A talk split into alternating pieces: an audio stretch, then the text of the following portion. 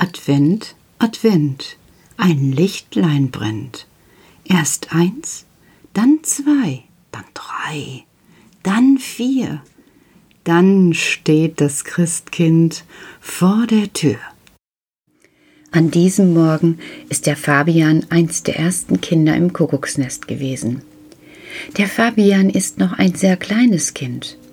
Und der Fabian ist hereingekommen und hat immer wieder ein Wort wiederholt, welches wir noch gar nicht so gut verstehen konnten. So ist das bei den jungen Kindern.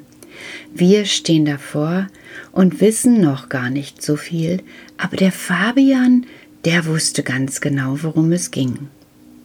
Er hat immer wieder das Wort wiederholt und wir haben große Augen gemacht und irgendwann wurde es dem Fabi wohl zu bunt und er hat zu uns gesagt, Karl, da wussten wir Bescheid. Der Fabian, der hatte nämlich die Geschichte vom Obstkorb gehört und immer wieder hat er uns Obstkorb gesagt. Und dann hat er auch auf den großen Obstkorb gezeigt. Ja, wie klug er doch schon ist. Wir wussten, was er gehört hatte. Und dann klingelte es schon wieder an der Tür, und herein kam der Philipp, und der rief plötzlich Guck mal, was hier ist. Es lagen tatsächlich bei den Fischen am Buttertaschenwagen Rosenblüten. Und kurz darauf kamen auch die Bären angelaufen und sahen die Rosenblüten und wussten sofort, dass Karls Schwestern da gewesen sein mussten. Ja, wir haben uns jetzt etwas vorgenommen, nämlich mal irgendwann am Wochenende eine Kamera aufzustellen, damit ich filmen kann, was die Wichte wohl in der Nacht machen. Genau, das mache ich als nächstes. Und dann schauen wir mal. Die müssen doch zu überlisten sein, diese kleinen Wichtlein. Naja, ich denke mir, ich bin heute eigentlich fleißig gewesen. Und heute möchte ich mal ein bisschen eher Feierabend machen, damit ich mal gleich mich in mein Bett kuscheln kann, weil der Tag heute, der ist so nass kalt gewesen, dass mir echt die Füße kalt geworden sind. Und so ziehe ich meine Schuhe aus und putze mir die Zähne und ziehe mein Schlafi an und denke, ach, ist doch egal, was da in der Glotze läuft. Mich interessiert das nicht. Aber ich möchte nur noch eins ins Bett. Und ich lege mich ins Bett und denke, heute wird er ja wohl Ruhe geben. Und so ist es auch. Nichts stört mich. Kein Geräusch von nirgendwo. Und so kann ich die Augen schließen und dann kommen sie wieder die Pünktchen vor meinen Augen und fahren auf und nieder und bautz bin weg. Es dauert gar nicht lang, da reiten auf einmal kleine Wolken in meine Gedanken. Sie sind bunt und sparkeln und schmeißen Glitzerstaub. Das sind wohl die Träume, das könnt ihr euch denken. Und mitten auf einem dieser bunten, sparkeligen Träume sitzt Karl. Ich staune nicht schlecht und sage, Karl, was machst du in meinen Träumen? Petra, sagt Karl, wie dumm du doch manchmal bist. Da haben bei euch die Kinder echt Glück, dass sie selber so klug sind und viele Sachen wissen. Dir muss ich das tatsächlich noch erklären. In der Fantasie ist alles möglich. Und so bin ich jetzt durch die Fantasie in deinen Traum geraten.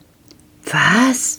Ja, du kannst ja Sachen, Karl, denke ich mir und überlege, wie schön es doch wäre, wenn auch ich und im gleichen Moment scheint er meine Gedanken erraten zu haben.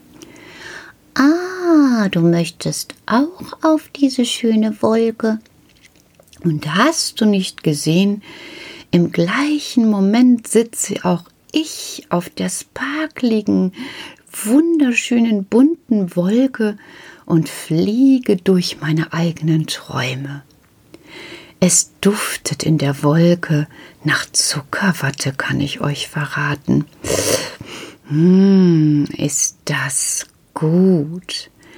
Wir reisen eine ganze Zeit durch meine Traumwelt und ich sehe Blumen und Pflanzen und Pferde und tatsächlich auch da hinten winkt er von ganz weit schon den Nikolaus.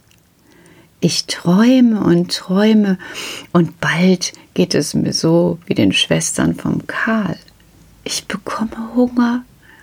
Und ich sage, du Karl, weißt du was? Die Träume sind so schön, dass ich einfach einen Riesenhunger dabei bekomme.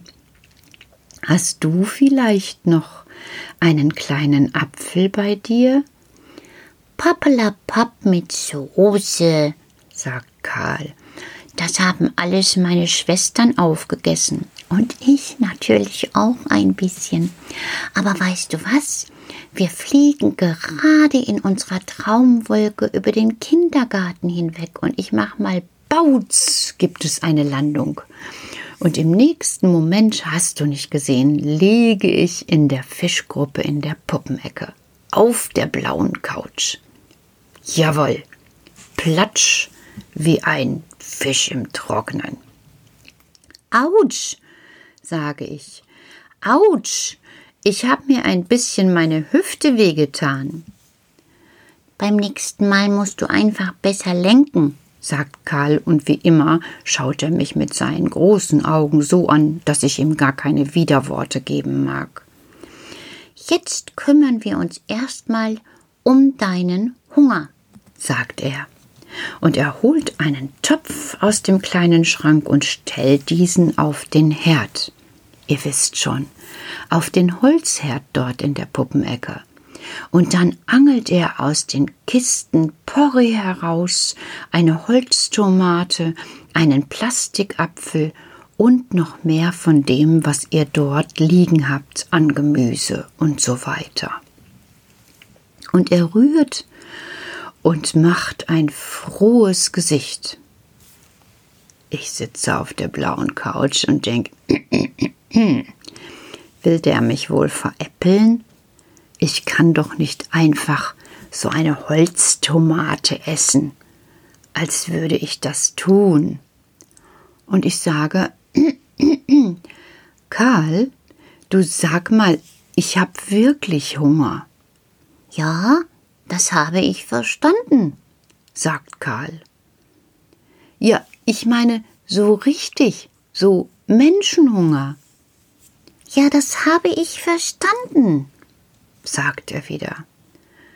Und da platzt mir der Kragen und ich sage, ja, aber du rührst da einfach nur mit Stoffporree und mit Holztomaten. Ach, warte doch einfach mal ab, Petra. Immer diese klugen Menschen, die versuchen, so kluge Sachen zu sagen und gar nichts von gar nichts eine Ahnung haben. Pappelapapp mit Soße. Jetzt sei still und warte. Da traue ich mich mal wieder, gar kein Widerwort zu geben. Nö. Und ich denke, okay, dann warte ich mal und sitze ganz brav auf dem Sofa. Ihr könnt euch das nicht vorstellen. Nach einiger Zeit fängt es vom kleinen Ofen her an zu duften, und aus dem kleinen Topf steigt eine Qualmwolke, und Karl rührt weiter und freut sich und pfeift und trällert, und im nächsten Moment stellt er mir ein Schälchen mit duftender Suppe vor die Nase. Kann das sein? Was ist das? Und ich sage, Karl, das ist ja echte Suppe. Ja klar, sagt er. Dachtest du vielleicht, ich gebe dir Holztomaten und Stoffpori zu essen? Und ich habe gar keine Lust mehr zu debattieren. Nehme den Löffel und ist die herrlich. Ist die Suppe lecker. Ja, wie konnte das nur? Aber da lieg ich schon wieder in meinem Bett und schnarche tief und fest, und mein Bauch ist gewärmt und gefüllt mit der leckersten Gemüsesuppe, die ich jemals gegessen habe. Ach, war das gut. Danke, Karl.